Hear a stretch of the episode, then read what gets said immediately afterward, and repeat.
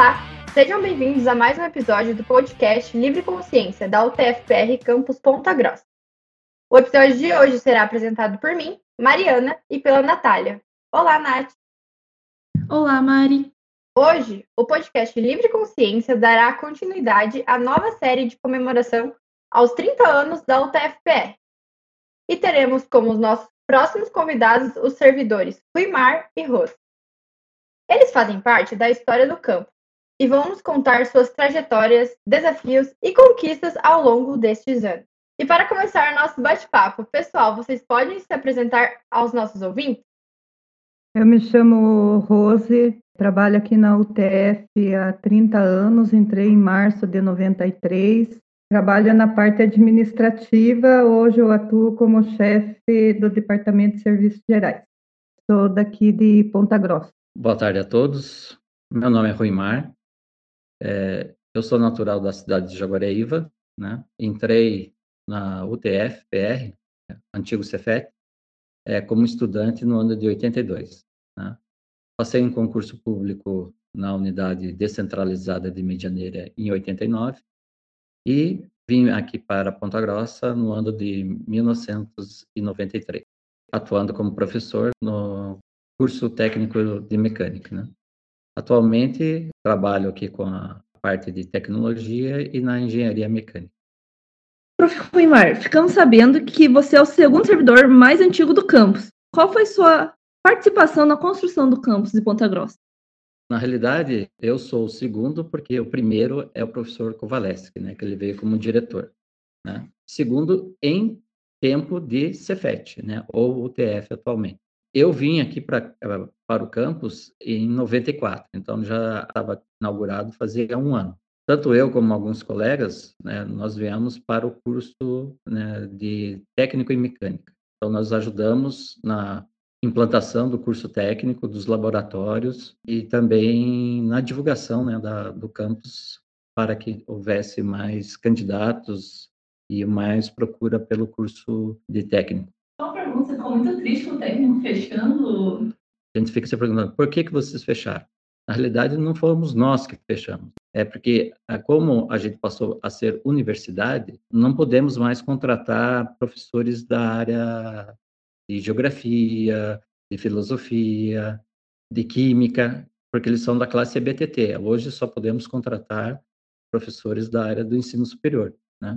Então, esse é um dos motivos, né, que não, como não tem vaga para concurso, é, a gente podia continuar com ele, né? E outra coisa que nos deixou triste também é o seguinte, né? A maioria dos formandos é, utilizava o curso, por ser um, de boa qualidade, para fazer outras universidades. Então, nós tivemos aqui ótimos alunos, né, que hoje são médicos, são advogados, né? Então, existe uma é, baixa procura pela área técnica mesmo existindo aqui, depois de um tempo, a engenharia mecânica. A transição para nós, é, desse FET para a universidade, foi muito relevante, foi bastante serviço, foi, mas foi uma vitória, uma conquista, porque de, de centro federal a gente virou uma universidade. A mudança que teve foi grande, é claro, muito mais curso, muito mais aluno, muito mais grades de, de estudo. Então, isso, isso é bom, foi muito bom para a gente, muito bom mesmo.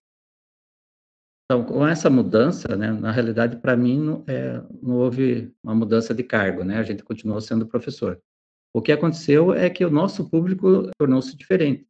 Nós estávamos trabalhando com ensino médio, que era basicamente adolescentes, começamos a trabalhar com já com jovens, né, o terceiro grau, né, que a, universidade oportunizou, então, a criação desses cursos de tecnologia e de engenharia. Então, nós estamos focados na região, a partir do, do momento de, da transformação para a universidade, atendemos o Brasil inteiro, né? E atingimos um, mais estados, né, devido também ao sistema de entradas, né, que passou de vestibular, passou a ser o Enem. Né? Então, hoje nós temos é, a maioria dos alunos de outros estados, né? Para vocês terem uma ideia, vem alunos aqui do Acre, de Roraima, estudar aqui na universidade. Né? Antes não, não acontecia isso. Legal. A diferença de pessoal de outros estados. É, na nossa universidade aqui, a gente tem o título de tecnológica, o que é a federal, que todo mundo conhece, não tem. Isso tem alguma coisa diferente que oferece em relação à federal e à Universidade Tecnológica Federal? Na realidade, essa, esse título né, de tecnológica é por causa do Cefet, né, que era Centro Federal de Educação Tecnológica do Paraná. Né? Então, é, as duas são universidades. Né? Se a gente a, analisar por que de nós sermos tecnológicos, é que nós trabalhamos com engenharia, engenharia e tecnologia. Claro, a gente tem alguns cursos aqui de bioprocessos, de química, né? mas o, o nosso foco é a tecnologia. Né? Então, é, a Federal de Curitiba, né, do Paraná, ela também é, tem a sua parte tecnológica, né? certo?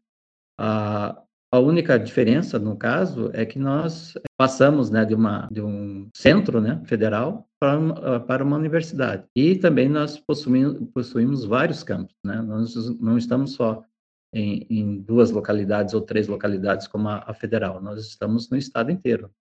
Atualmente já está em 13 campos. Nós crescemos bastante, né? apesar do pessoal achar que não, não tem tecnologia, mas tem sim. Né? E nós estamos mais focados na área de engenharia, né? Engenharia e tecnologia. Então, tem muitos cursos que possuem a graduação, se vocês olharem lá no MEC, é nível 5, nível 4. Além dos cursos, né, o campus ele também oferece pós-graduações, oferece mestrado, doutorado e também possui várias parcerias com empresas para desenvolvimento de produto.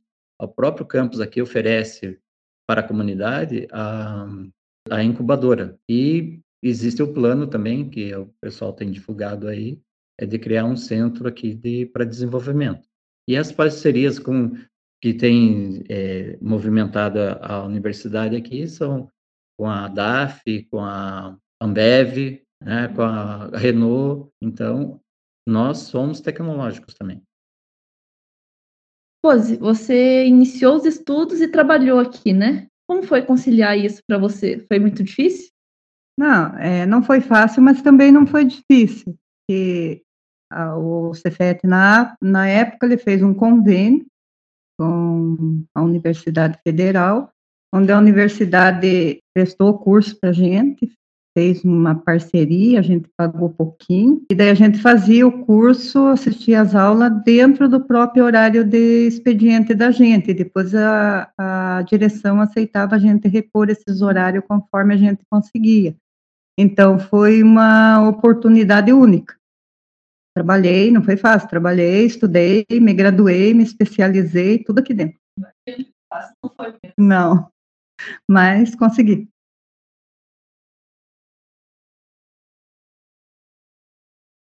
E prof. Ruimar, nos contaram que tem uma história muito interessante sobre o túnel da Casa das Freiras. Que história é essa? Eu fiquei muito curiosa. Na realidade, é lenda urbana, né? Essa da Casa das Freiras ligando aqui ao, à parte do seminário onde ficavam os, os alunos, né? Dizem, né, que existia um túnel que ligava, né, é, subterrâneo, né, que você saía da Casa das Freiras e, e vinha para o ambiente aqui do, do seminário, onde ficava a parte administrativa, a parte dos alunos e tudo, né? Mas é lenda urbana.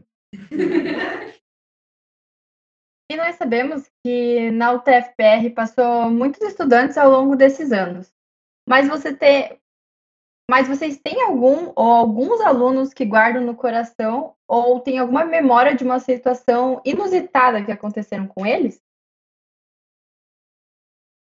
Eu tenho vários alunos que eu guardo lembrança e guardo no meu coração, até de vez em quando eu encontro com algum deles da época de Cefet. Nessa época, principalmente do, desse contato com esses alunos, eu trabalhava na biblioteca, então eu tinha contato direto com eles. Aí tem um aluno que era de mecânica, o nome dele era Ricardo. A gente se dava super bem. Aquele elo que acontece quando você vê a pessoa e se dá bem com a outra e ele era muito divertido, só que ele tinha a fala muito alta, muito grossa.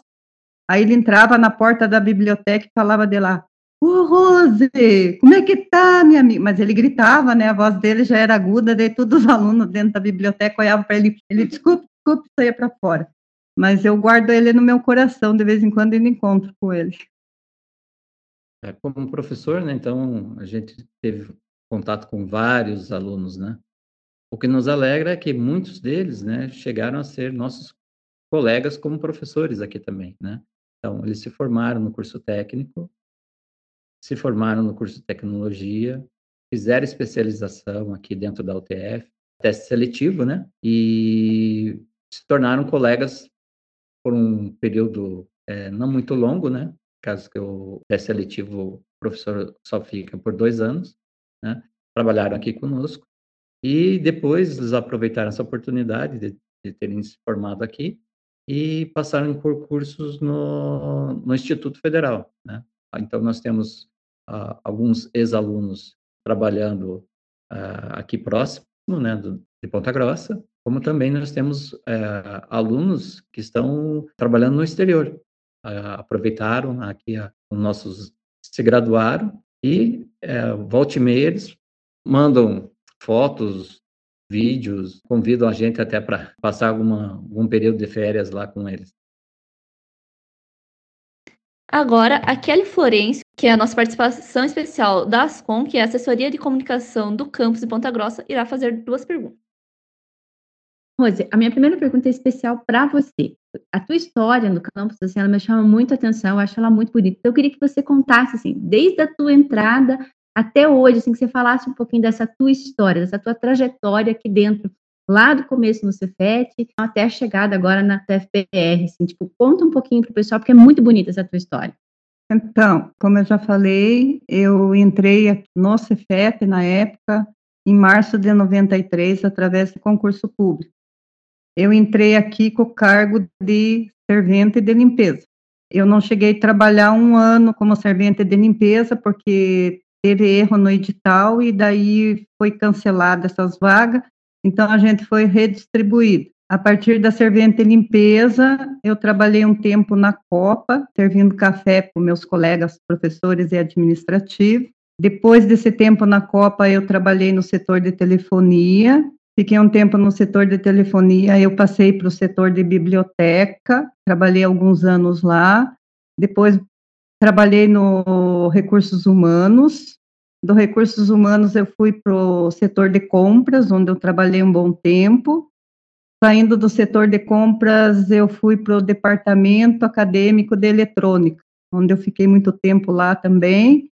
E hoje eu trabalho no DSEG, que é o Departamento de Serviços Gerais. Lá eu estou como chefia do departamento. E a minha caminhada, minha trajetória foi longa, foi trabalhada, foi.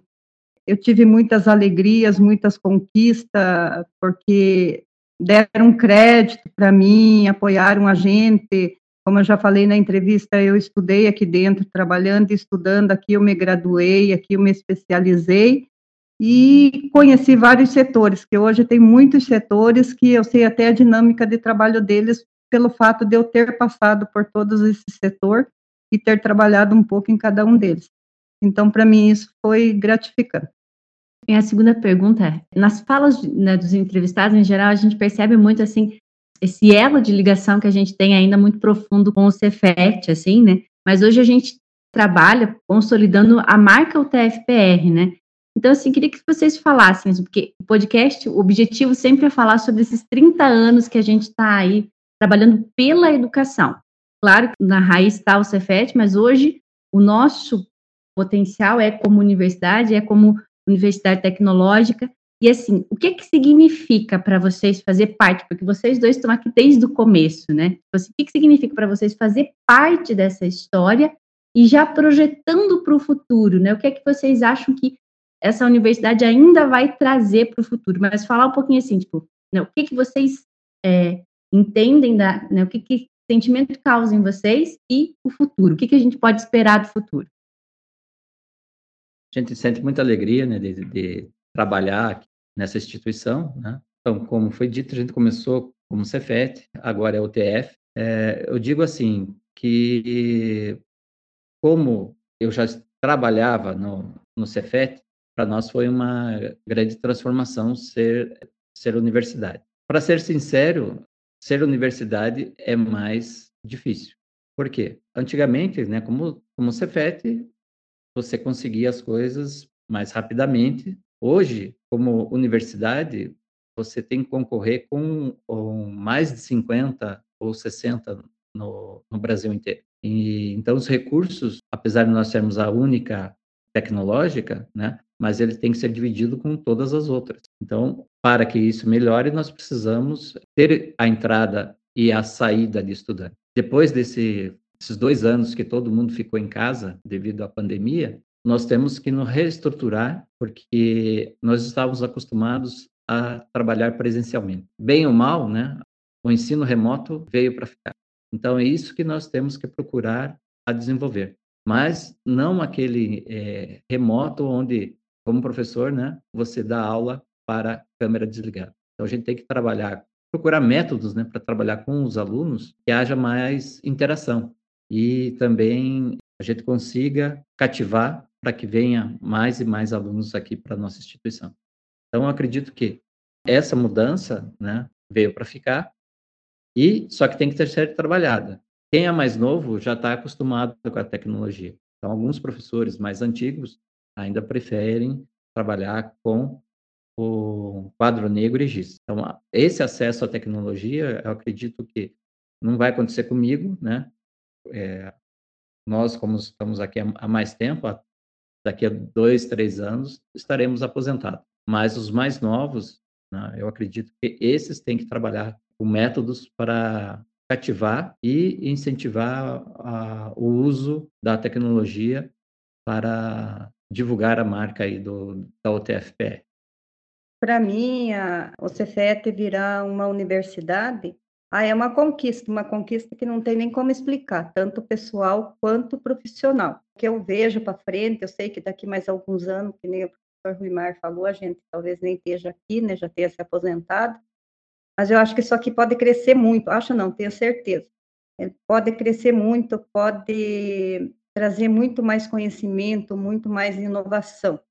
É, e para isso, é, todos os novos que ficam trabalhando aqui, quando a gente sair, trabalhar, se esforçar, querer botar em prática as coisas, porque foi assim que nós aqui, como CFET, conseguimos virar universidade. Todo mundo unindo junto, todo mundo dando opinião, todo mundo trabalhando, correndo atrás. Eu acho que tem muito campo pela frente aí. Dá até emoção ouvir vocês falando. Mas para fechar o assunto, pessoal, qual foi o maior desafio e conquista para vocês, tanto no pessoal quanto do campus nesses 30 anos? O maior desafio para mim nesses 30 anos foi iniciar aqui quando eu iniciei, porque dava até medo, dava vontade de voltar para trás, que era mato e cobra. não tinha ônibus aqui em cima, então se ficava, sacrifico, saque não. Esse foi o maior desafio, foi aceitar ficar. E a maior conquista é ver no que, que isso aqui se transformou nesses 30 anos. O, o crescimento, a construção dos prédios, o aumento dos alunos, virar universidade, é, a gente conseguir se realizar profissionalmente. Esse, para mim, foi a maior conquista. As dificuldades, né, todos tivemos no início né? Principalmente pela localização uh, atual né, do, do, campus. Então, não existia ônibus, o, ele parava, para vocês terem uma ideia, lá embaixo na, na rotatória, né? então nós eh, tínhamos que subir a pé, né? É, faltava na época que as, nem todas as salas nos, estavam completas, né? É, não tínhamos R, né, como nós temos hoje, né? Mas, né, com, com o, o, tempo foi passando, né, as coisas foram melhorando, né, e eu digo aqui que para mim a maior conquista é ver o, ao, alunos, né, da época aqui, ou até mesmo os, uh, colegas, né, que é, estudaram, né, se formaram aqui, é, conseguiram bons empregos. Você ser reconhecido depois, né, como professor, ó, oh, eu tive aula com, contigo em disciplina tal, em 1900 e 95, 96, 97, né? Aí você, pô, que legal, né? Ficar é, ser lembrado por essas é, essas pessoas, né?